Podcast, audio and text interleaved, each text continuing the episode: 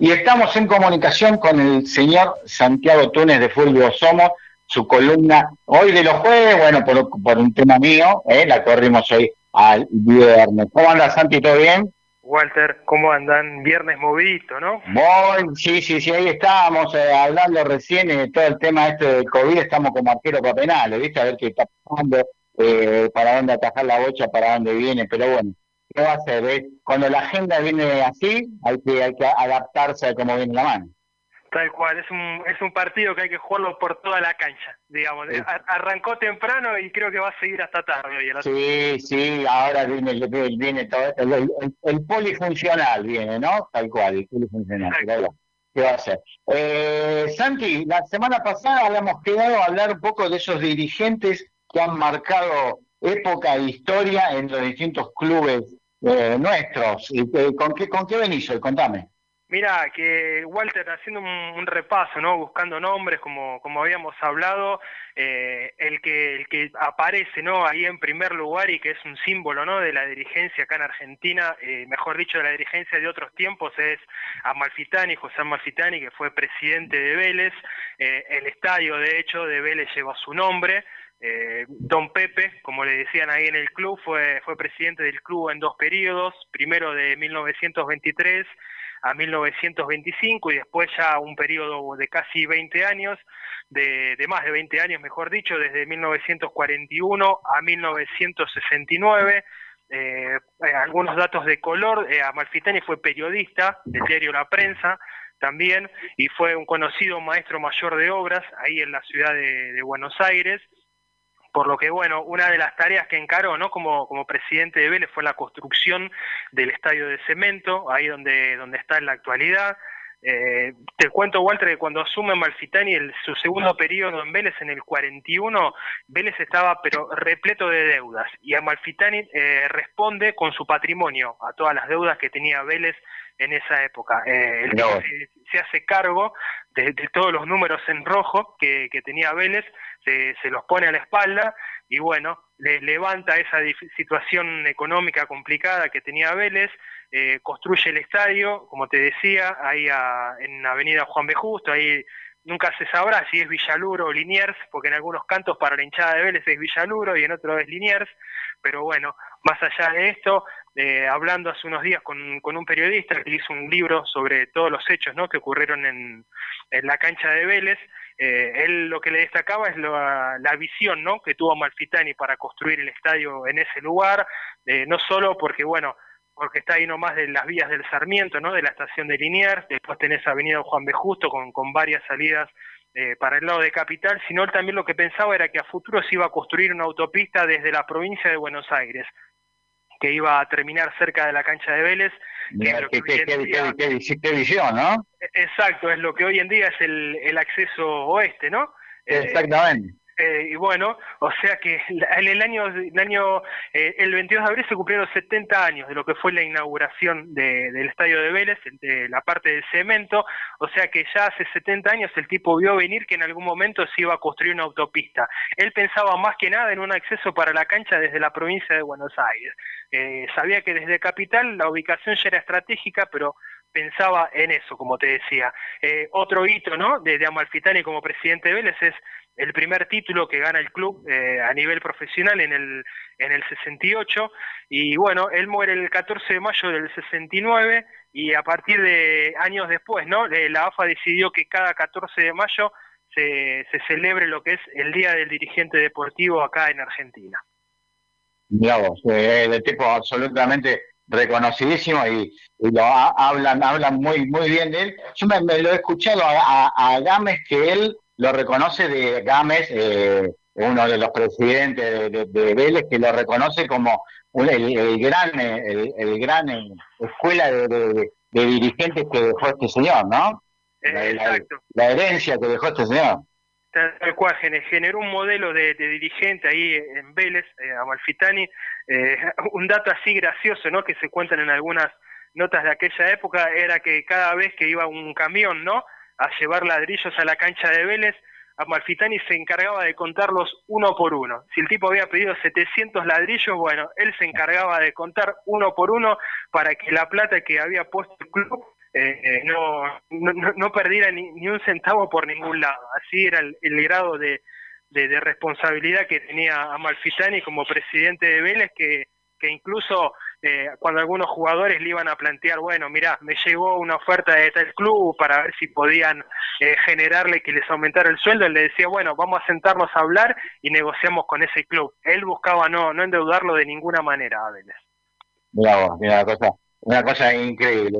Eh, ¿qué, otros dirigentes tenemos ahí en el estado? Mira, Santi, tenemos de Walter, tenemos también a Antonio Vespucci, ¿no? O como le podría decir, eh, presidente histórico, eh, que estuvo en diferentes periodos, en total casi estuvo 20 años como, como presidente de River, comenzó en, en, el 33 y estuvo hasta el 67, en, en cuatro presidencias de, distintas épocas, bueno, fue el, el constructor ¿no? del estadio del Monumental, donde está en, en la actualidad, eh, y después, bueno, otro de los, de los hitos que tiene eh, Liberty como presidente de River fue contrató a, a Peuchele primero y después a Bernabé Ferreira, de ahí el, el, la chapa ¿no? de River del millonario eh, histórica que tiene. bueno, y después también fue junto con, que ahora vamos a hablar en un ratito, de, Alberto J. Armando, fue el impulsor de lo que en la época del 60, en la década del 60, se conoció como el fútbol espectáculo acá en Argentina, que era traer sobre todo jugadores extranjeros. En el caso de River, en aquella época trajo el uruguayo Matosas, por una cifra récord en aquel entonces, y también trajo a los brasileños eh, Moacir y Delem, y también a un español, a Pepillo, que bueno, era época en la que también, bueno, de esa manera River también buscaba eh, ratificar su, su cartel de millonario. Reciente nombraba a Alberto J. Armando, en este caso, que fue un presidente histórico de Boca, eh, conocido por, por distintos por distintas razones, ¿no? En aquella época que hicieron historia en el club, él fue presidente primero entre el 54 y el 55 y después ya sí 20 años, desde el 60 hasta 1980. Eh, fue uno de los primeros presidentes que eh, puso su mira en lo que es la Copa Libertadores, en interesarse porque Boca eh, comenzara a participar y, ganarla en aquella época. Y bueno, eh, la primera Copa Libertadores llega de Boca en el 77, después, bueno, al año siguiente, en el 78, como presidente de, de Boca, con Armando, Boca gana ocho títulos locales y también, bueno, por otro lado, compra lo que fue el predio de la Candela, ahí en San Justo, donde en aquella época se entrenaba ¿no? el plantel y, bueno, y también se entrenaban en, algunas de las divisiones inferiores. Y recuerda que Alberto J. Armando quiso construir un nuevo estadio para Boca en, en los 70, en lo que era la ciudad deportiva, ahí en la en Costanera Sur, Armando había prometido que ese estadio se iba a inaugurar el 25 de mayo del 78, pero bueno, por, por lo que fue la crisis económica y bueno, y otras razones, Boca nunca llegó a construir ahí esa cancha en, la ciudad deportiva. Eh, él había dicho que esa iba, iba a ser una de las sedes del Mundial 78, pero bueno, no, no, no pudo concretar ese sueño. Siempre se hablaba de una rifa que compraban los hinchas de Boca en aquella época que iba, iba a ser dinero para la construcción del estadio, que, nunca se llegó, ¿no? A, bueno, mi, mi papá la compró, yo me acuerdo que venía en un libro muy grande, era todo, para esa época, todo un marketing, Santiago, pero era una cosa realmente increíble. Eh, y me acuerdo que, bueno, y había una, ah, me acuerdo que el Gordo Porcel tenía su programa, que con el tiempo no quedó en la nada, se construyó esa ciudad deportiva que Boca durante mucho tiempo la tuvo, que tenía piletas, esa confitería, todo eso, pero ese estadio quedó en la nada, y el gordo Porcel los cargaba a los hinchas de boca y decía, bueno, eh, viene también con ese, ese libro que compraron, viene con las patas de rana, con el, con el, se el snorkel, para que puedan hacer, porque queda al lado del río. Claro, estaba ahí en, el, la zona de, Costanera Sur, ¿no? Eh, que bueno, finalmente el estadio no se construyó, eh, los 90 Boca terminó vendiendo, ¿no? Eh, ese predio, esas tierras, y bueno, y en el 2000, eh, a manera de homenaje, ¿no? Por todo lo que fue la presidencia de, Alberto J. Armando en Boca, Macri, que en aquella época era era presidente del club, decidió cambiarla a la bombonera, que en aquella época llevaba el nombre de Camilo Sichero, y bueno, a partir de aquel momento la bombonera empezó a llamarse eh, Alberto J. Armando. Así es, así es, el que hoy por hoy sigue. Otros presidentes, eh, otros dirigentes ahí, Santi. Mira, Walter, esta semana, ¿no? Que se habló por la no muerte de Timoteo Grigol. Ah, mirá. Eh, vamos a hablar del de presidente de Ferro histórico, de, de Santiago Leiden, también, ¿no? Con un periodo de 30 años, entre 1963 y 1993 la época de gloriosa de Ferro, una época de oro, tanto no a nivel deportivo como a nivel social. Eh, en ese periodo fue que Ferro consigue sus dos únicos títulos locales, ¿no? En el 82 y en el 84, ahí con, con Timoteo Grigol de, técnico. También consigue otros tres subcampeonatos, juega la Copa Libertadores en aquella época y más allá ¿no? de lo futbolístico fue eh, un ciclo muy importante en lo que eran otros deportes de Ferro como, como el básquet, también como el vóley, como, como el handball, eh, en, la en, una, en lo que es esta etapa ¿no? de Leiden como presidente de Ferro, se construye lo que es la platea de cemento del estadio, que todavía sigue en pie hoy en la actualidad, eh, más allá ¿no? de que el estadio de Ferro se está refaccionando, se tiraron las dos populares, una ya es de cemento, la otra está en etapa de construcción, y bueno, también se construyó un gimnasio ¿no? que es histórico en la ciudad de Buenos Aires, como el Héctor Echart. El Héctor Echart, donde no solo se hacen no partidos de diferentes deportes, sino también se han realizado grandes actos políticos ahí, y también lo que hizo en aquella época fue construir el predio del, de Pontevedra, eh, ahí donde, donde Ferro también eh, hoy en día se, se sigue entrenando. Y para hacer un, repaso así rápido otros dirigentes ¿no? que podemos mencionar, Walter, por ejemplo, es el independiente Pedro Iso, de, la época de los gallegos, que se decían independiente, que llevaban todas las cuentas en orden. Eh, hizo fue histórico presidente de, Independiente en, los 80. Eh, y bueno, y también, bueno, hay hay otros otros presidentes que, bueno que no, no están incluidos en este repaso pero bueno que han dejado eh, grandes historias en, en, diferentes clubes de acá de la Argentina exactamente yo sabía que a quien recordaba también eh, Santi ahí hablando, ayer justamente hablaba con una, una persona por el tema de, radio y todo eso, que, que, trabajó mucho en el Deportivo Español de Río Seoane, ¿te acuerdas de Río Seoane? Río Seoane, sí, sí, sí, fue el, el, impulsor, ¿no? Uno de los impulsores del club, de, bueno, eh, digamos que nadie quería jugar, ¿no? Con Deportivo Español, tanto en los 80 cuando Hacienda Primera como en los 90 aquel equipo de, de Catalano, de, de Batista. del Puma Rodríguez. Del Puma Rodríguez, exactamente. Bueno, el Puma Rodríguez debe haber sido uno, no sé si no es el único jugador que llegó de Deportivo Español a, la selección argentina. Eh, yo eh, creo, creo, creo que sí, ¿no? Sí, sí, yo creo que, es el único. Eh, jugó hace unos días, le hacían una entrevista en, en Teis Sport y recordaba un partido que juega eh, Argentina contra Alemania un año después del Mundial de México que se juega en la cancha de Vélez y él es uno de los delanteros del equipo junto con, con Valdano y con Maradona.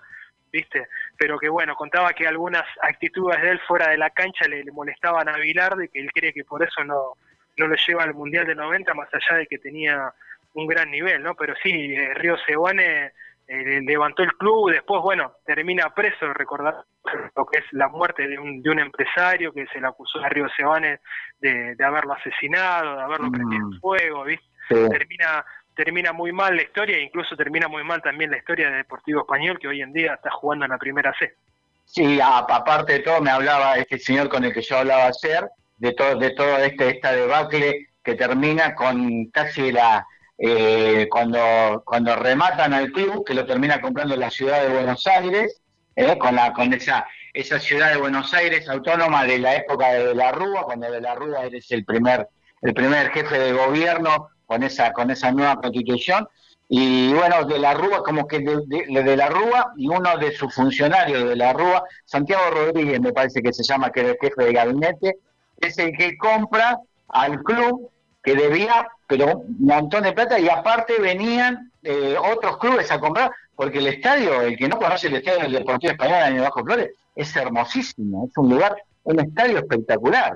Sí, de, hecho, Deportivo Español en los 90 fue uno de los primeros clubes que, que Macri, Mauricio quiso convertir en, sociedad anónima, que se interesó él, por comprarlo, después quiso comprar eh, Alvarado de Mar del Plata en algún momento, pero, pero sí, de Deportivo Español era el club apuntado por Macri. Recuerdo que fue en la misma época que Argentino Junior terminó jugando en Mendoza, que también era no era una sociedad anónima eh, reconocida, pero encubiertamente eh, estaba funcionaba de, esa manera y jugaba en Mendoza de local.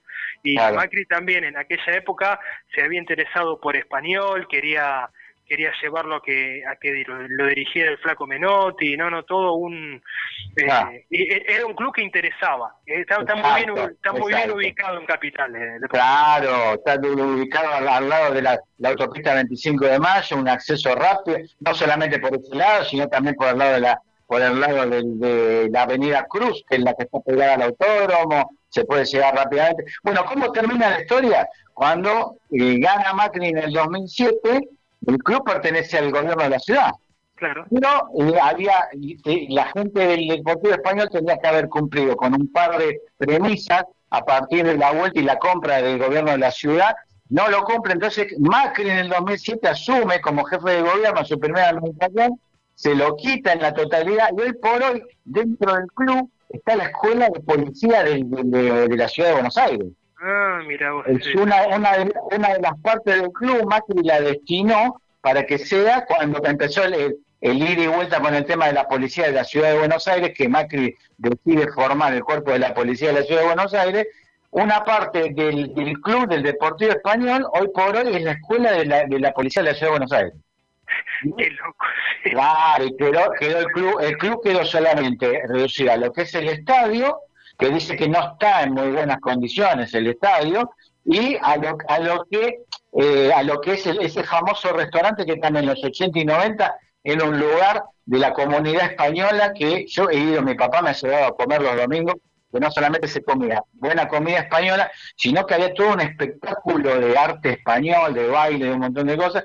Eso quedó en la nada, quedó absolutamente en la nada, absolutamente eh, abandonado sino de, de, hecho era uno de los pocos equipos en, los 90 que no cedía la localía, que tanto con River como con Boca, bueno, Racing, Independiente Español jugaba en el Bajo Flores, no lo podían sacar de su cancha.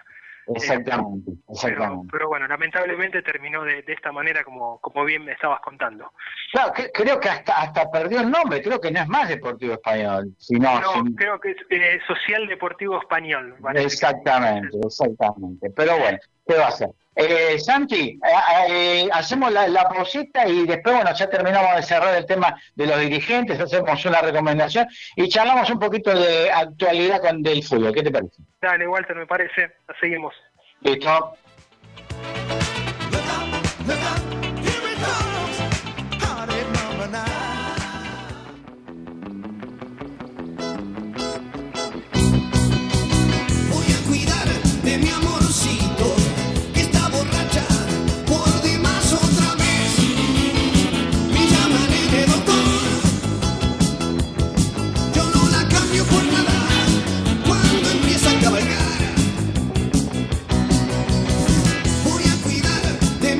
see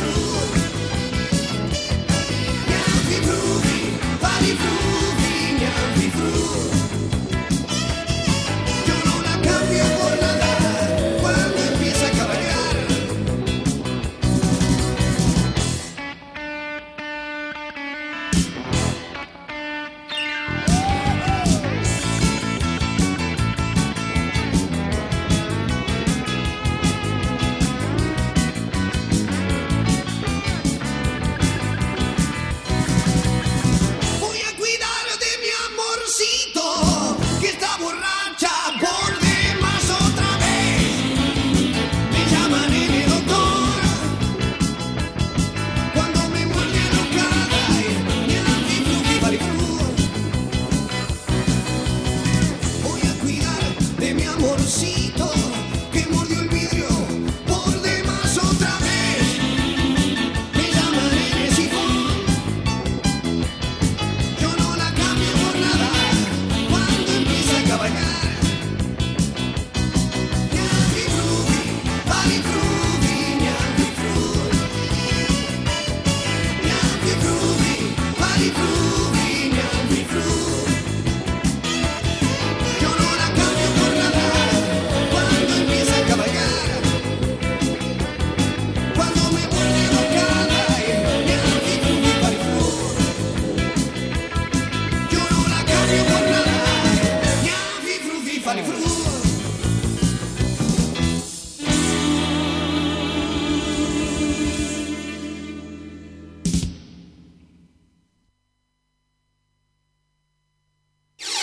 Si nos whatsappeamos?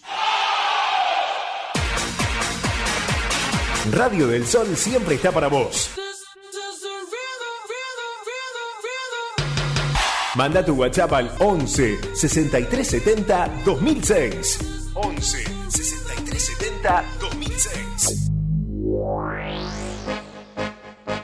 Opina, pedí tu música, convertite en protagonista de la radio. Llámanos 11 6370 2006. La llevo bien igual. No, no.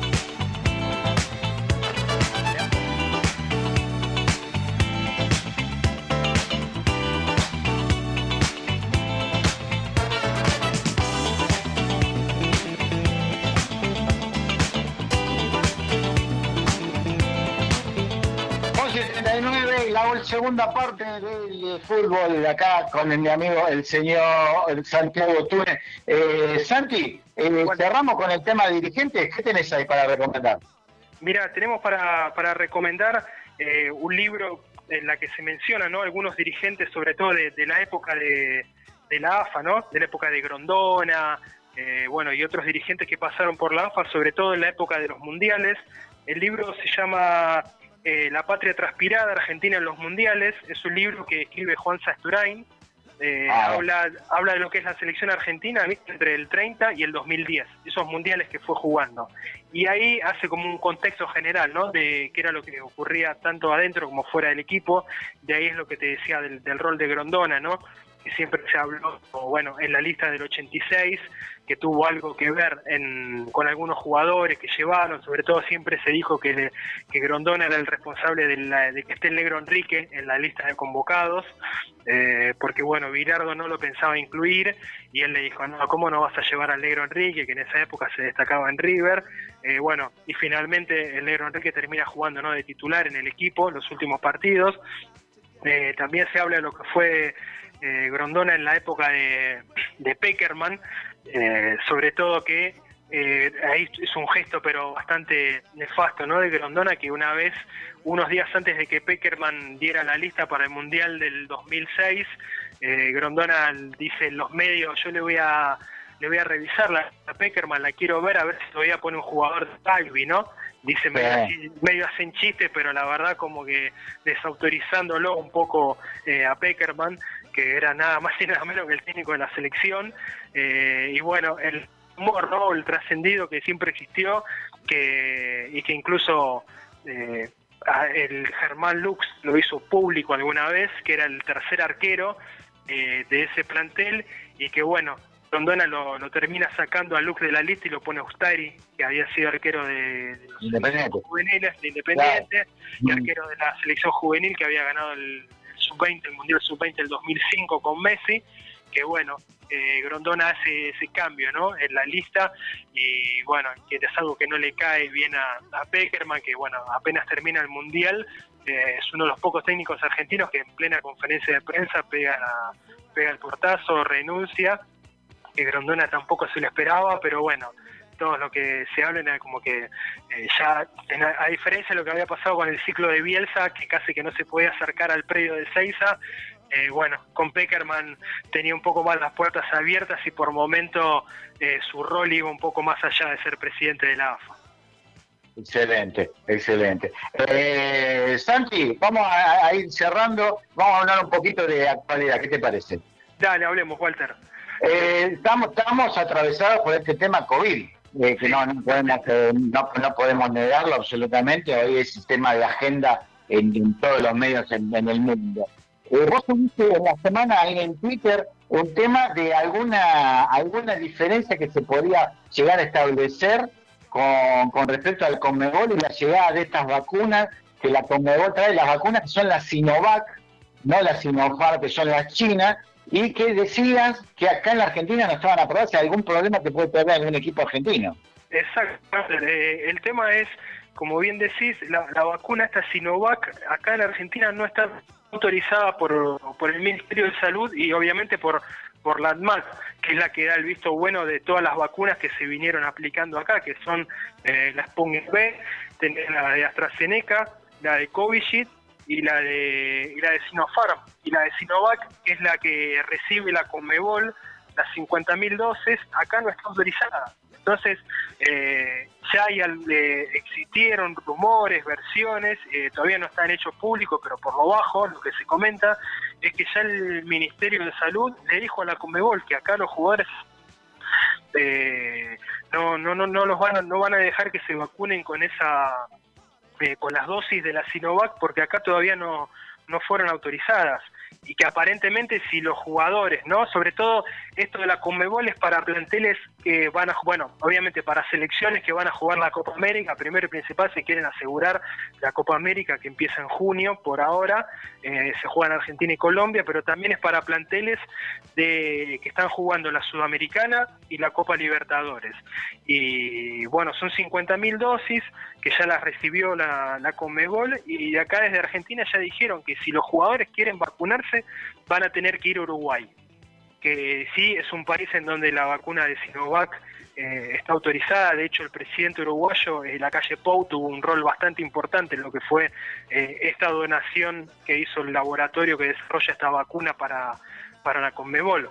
O sea que ese es un tema ahí en puerta que en los próximos días veremos cómo se, se termina resolviendo, ¿no? Porque eso, te, eso te iba a preguntar, porque de repente si yo voy, pues, jugador de, estoy dentro de estos planteles que está jugando Libertadores Sudamericanos, y me, digo, bueno, voy a jugar, en un momento, por ejemplo, Boca va a jugar a Brasil y se acerca la gente en la Conmebol y dice, muchachos, tenemos acá el paquete de, de, le damos a todos.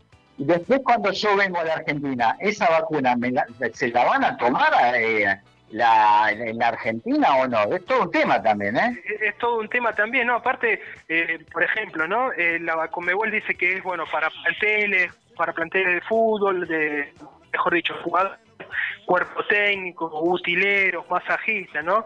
Eh, acá en, el, en Argentina tenemos el caso, mencionando dos técnicos que son de riesgo, eh, uno tenés a Miguel y a Falcioni, que de hecho ya se contagió de coronavirus, ¿viste?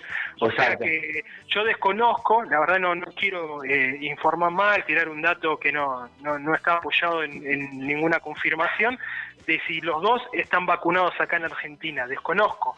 Pero, pero bueno, si se quieren vacunar con la de Sinovac, eh, y ellos están de acuerdo, bueno, van a tener que hacerlo afuera de Argentina y después la otra parte es como decís vos, si acá se van a reconocer que están vacunados con, la dosis de, este laboratorio. Claro, exactamente. Vamos a ver qué pasa. Es, todo un tema a resolver y también eh, no en un momento en el que hay países que casi que no están recibiendo vacunas, que le den 50.000 vacunas a la Conmebol, también es un tema que genera un poco de ruido. A mí, a mí me llamó la atención que en Uruguay, no, no he leído medios uruguayos, que Uruguay que, tiene todo un tema también de vacunas, no, no le está resultando tan fácil también que le lleguen las vacunas. Un país más chico, un país de menos recursos, eh, un, montón de, variantes que también creo que le, le juegan contra. Que no le haya hecho ruido que haya conseguido el presidente de Uruguay, le haya conseguido para la Conmebol esta, esta vacuna antes de que lleguen esta vacuna a, la gente, a su gente. Mira, eh, públicamente hace unos días se hizo una declaración de un, de un intendente, ¿no? De un departamento de allá de, Uruguay, eh, criticándolo a la calle Pou, diciéndole la verdad que me hubiera gustado que todo el esfuerzo que para que llegaran 50.000 vacunas a la Comebol lo haya puesto para que vacunaran acá a los habitantes de mi departamento, ¿viste? Eh, igualmente, viste, acá sobre todo de, algunos medios existe como una, una imagen muy idealizada ¿no? de la calle Pou, así que, que se sabe muy muy poco, casi que hay que hacer como hiciste vos, meterse en los diarios de Uruguay y, conocer, porque hace unos días Uruguay, que era casi el modelo mundial, sí, de manejar una pandemia y de repente cuando se le complicó a Uruguay se dejó de hablar, ¿no? Del modelo que, que, estaban haciendo ellos, ¿viste? Yo creo que todos los países están están muy complicados con, con ese tema. De hecho, acá en Argentina eh, llegan hoy, se dicen que son entre 3.000 y 800.000 dosis de Sputnik y después no se sabe cuándo va a llegar un próximo cargamento de vacunas porque el contrato con Sinopharm se terminó y todavía se desconoce si, si van a renovarlo, ¿viste? Así que, así que, la Conmebol haya recibido 50.000 eh, hace un ruido hace un, ruido, un ruido bastante fuerte. es fuerte, ¿viste? incluso hasta que, que, molesta. Está bien que los jugadores están en riesgo porque acá en Argentina al menos todas las semanas se conocen eh, nombres de jugadores que se han contagiado de coronavirus. Hace unos minutos mm. se confirmó que Federico Mancuello también se contagió de, COVID. Independiente fue uno de los clubes con más contagios, Sarmiento de Junín, Banfield, mm. eh, ¿viste? Así que, así que bueno, veremos cómo, cómo se termina resolviendo este tema y qué actitud eh, termina definiendo el, Ministerio de Salud acá con de Carla Bisotti. Claro, bueno, y, la última justo venía, venía por ese lado, ¿no? Ahora dentro de las de los ítems que de las medidas que ha tomado el presidente hablaba de deportes grupales en, en AMBA principalmente el no, más allá de como un, como una salida social o algo así. ¿Vos pensás que eh, pensás que, que, van a tomar una decisión la AFA sobre el fútbol y si la toma, vos pensás que estaría buena parar a partir de lo que comentabas recién, de lo que decía, esta gran cantidad de, de gente que tuvo, que se contagió. ¿Estaría bueno también que pare por lo menos 15 días el fútbol? Eh, sí, yo creo que sería un gesto, sobre todo para el resto de la sociedad, ¿no? Que está haciendo un esfuerzo, sobre todo desde el sector gastronómico y desde, otra, desde otros rubros, ¿no? También que pararon un poco el fútbol, de hecho lo decía el ministro de Salud bonaerense, Daniel Goyal, lo decía hace unos días, de la verdad que yo entiendo a la gente cuando se queja, él estaba pidiendo medidas más duras, ¿no? Un cierre mucho más, más fuerte del que anunció hoy Alberto Fernández. Entiendo a la gente cuando se queja de que no hay clases y sí hay fútbol, de que le hace ruido eso. La verdad que a mí también me hace ruido, ¿no? Pero de parte de la AFA yo creo que no va a haber ningún movimiento para para parar el fútbol, sobre todo porque el argumento que ponen es que el año pasado, cuando no hubo partidos entre marzo y, octubre o septiembre, eh, bueno, los clubes perdieron mucha plata al no recibir el dinero o recibir menos cantidad de plata de la que tenían estipulada con, con las cadenas que transmiten los partidos, ¿no? Así que de parte de fútbol, al menos del, de la AFA, de la Superliga, eh, bueno, y los clubes no creo que exista ese gesto. Si existe es porque, bueno, eh, se, pone, se pone firme el gobierno, pero tampoco veo que el gobierno vaya a ponerse firme, porque vos fíjate que eh, decidió que en el AMBA los últimos el último partido empieza a las 6 de la tarde, cosa que sí pasa, pero no pasa con la Comebol, que la Comebol se puso fuerte y le dijo a Alberto Fernández, mirá, si el partido se juega en el AMBA, empieza a las 9 de la noche o a las 10 como nosotros tenemos estipulado para que se pueda ver por televisión. Si vos no vas a dejar que el partido en el AMBA arranque a las 9 de la noche o a las 10, lo tenemos que llevar a otra provincia. Que se hablaba de que River o Boca iban a ser locales en Mendoza o en San Juan o en Salta y terminaron terminaron jugando los dos, bueno, River en el Monumental, Boca jugó en la Bombonera, ¿viste? O sea que no sé hasta qué punto el gobierno también va a ponerse firme desde ese lado. De, ahí lo veo como que está en una en un terreno que no sabe bien qué hacer. Ahora que, que, que lo que en el mundo del fútbol, ¿no? Ayer leía también, eh, más allá más allá de esto, una nota de Gustavo Gravia de una de una chica que, está, la está pasando mal, que estuvo en la hinchada de Boca, que la hinchada de Boca la entregó por un tema de un, de un dirigente político que, que ella que fue abusada por ella. Creo que qué mundo aparte y que no terminamos de cortar ese mundo aparte, porque no puede ser que el fútbol sea un mundo aparte, que viva que, que como en un mundo paralelo al nuestro. Sí, no, no es increíble. Tiene otras reglas de juego en las que si vos venís de afuera y pretendés cambiar algo, es, es imposible que, puedas lograrlo, es muy difícil, hay que adaptarse a lo que son las reglas del juego que tiene el fútbol y, y bueno, sea lo que Dios quiera, pero, pero sí, es un, es un mundo aparte con el que nadie se quiere meter. Eh, exacto, exacto. Hay que ir al hueso y nadie creo que quiere ir al hueso acá para terminar de solucionar porque es, es eh, el problema de siempre. Mucha de la gente especular, sobre todo eh, gente con un, con un prontuario bastante complicado, también está vinculada con el mundo de la política de alguna manera. Entonces es como que ir, ¿y qué hacemos? ¿Lo tocamos o no lo tocamos? Y fíjate este que tiene el teléfono de tal y puede, puede complicarlo, ¿viste? Entonces hay una... que se acordaba historia que fue pública incluso, que Rafael Liceo en la tribuna de Boca venía haciendo lo que él quería. Manejaba la tribuna como quería, los operativos, eh, a, los jugadores con el pedido de plata. Hasta que un día se ocurrió decir en una entrevista: Yo tengo los teléfonos del. tengo la agenda del poder. Y a la semana Rafael Liceo estaba preso. Sí, sí, sí, tal cual.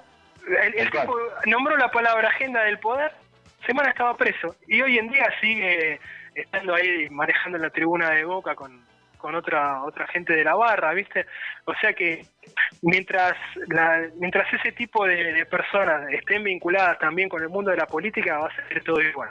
Exactamente, exactamente. Santi, absolutamente cumplido como, como siempre. Y mi, la, propuesta para la semana que viene, cuando hagamos la columna la semana que viene, volvemos los jueves, como toda la semana, es eh, ahí justamente me acordaba y hablamos del, Puma, del Puma Rodríguez, entonces hubo una, una época en la Argentina que era, era número puesto ese 10 que estaba identificado con el club. Y hablando, este, hablamos de Bochini, hablamos de Puma Rodríguez, hablamos de un montón de números 10 o de esos distintos que estaban identificados con el club que con el tiempo han desaparecido, no sé por si por, por un tema de, necesidad de vender rápidamente un jugador o porque los jugadores realmente no, no se identifican tanto, pero por hacer ahí un top 5 de esos jugadores, de esos distintos que estaban identificados con el club. ¿Qué te parece? Dale, espectacular, Walter. Sí, sí, una época, eh, digamos, una época identificada con lo que hablamos la semana pasada de la muerte de Graciani. ¿no? De, Exacto. De, un fútbol que era un poco más previsible que el de ahora, no era tan vertiginoso. Que la, las formaciones de los equipos casi que se sabían de, memoria, ahora cuesta, cuesta un poco más hacerlo. Exactamente. Santi, las redes sociales? Eh, Walter, pueden encontrarme en Twitter, arroba de fútbol somos, y en bueno el sitio de internet del blog es www.defutbolsomos.com.ar hay una nota eh, bastante interesante de alguien que conocemos bien los dos de, Gabriel Túñez ah, que la, la puede leer ahora que es sobre, eh, sobre Peñarol de Uruguay, en donde un grupo de hinchas comenzó una campaña para que expulsen, ¿no? Como socios honorarios del club, a dos secuestradores y represores de la última dictadura uruguaya, que también eh, tuvieron, estuvieron relacionados con el centro clandestino, el de Automotores Orletti de Floresta, acá en Argentina. Buena gente. Sí, buena gente, todos todo, tipos tranquilos, ¿viste? Sí, sí, tal cual. Eh, así que, bueno, eh, pueden leerla, que es una nota eh, bastante interesante. Y que sobre todo el cierre de la nota está muy vinculado con la actualidad de, Peñarol, que ayer jugó contra Corinthians por la Copa Sudamericana. Bueno, ayer la camiseta de Peñarol, cuando la vi, antes de saber que era Peñarol, dije, bueno, está jugando el Borussia, el, de Haaland. Sí. muy, amarilla, me parece que no van a estar muy contentos los los, los, dos hinchas de Es muy amarilla esa camioneta. Sí, sí, sí, viste. Pero, pero bueno, está, es, interesante la, la, nota para verle. También, bueno, pueden encontrar eh, eh, otro tipo de, distintas notas ahí, el, eh, scrolleando un poco la web que les pueden interesar. Genial. Santiago Túnez, como siempre, te mando un abrazo enorme y estamos charlando eh, de todo, como siempre, más allá del fútbol, de un poco lo que es esta, esta columna. Te mando un abrazo grandote y un otro para, para la familia. Dani, muchas gracias, Walter. Nos vemos el jueves que viene. Exacto. Este se ha pasado por aquí, vamos a decirlo con justeza, el señor Santiago Túnez de Fútbol Somos. Nosotros nos vamos a la pausita y volvemos 12 y cuarto con más actualidad acá en Dos y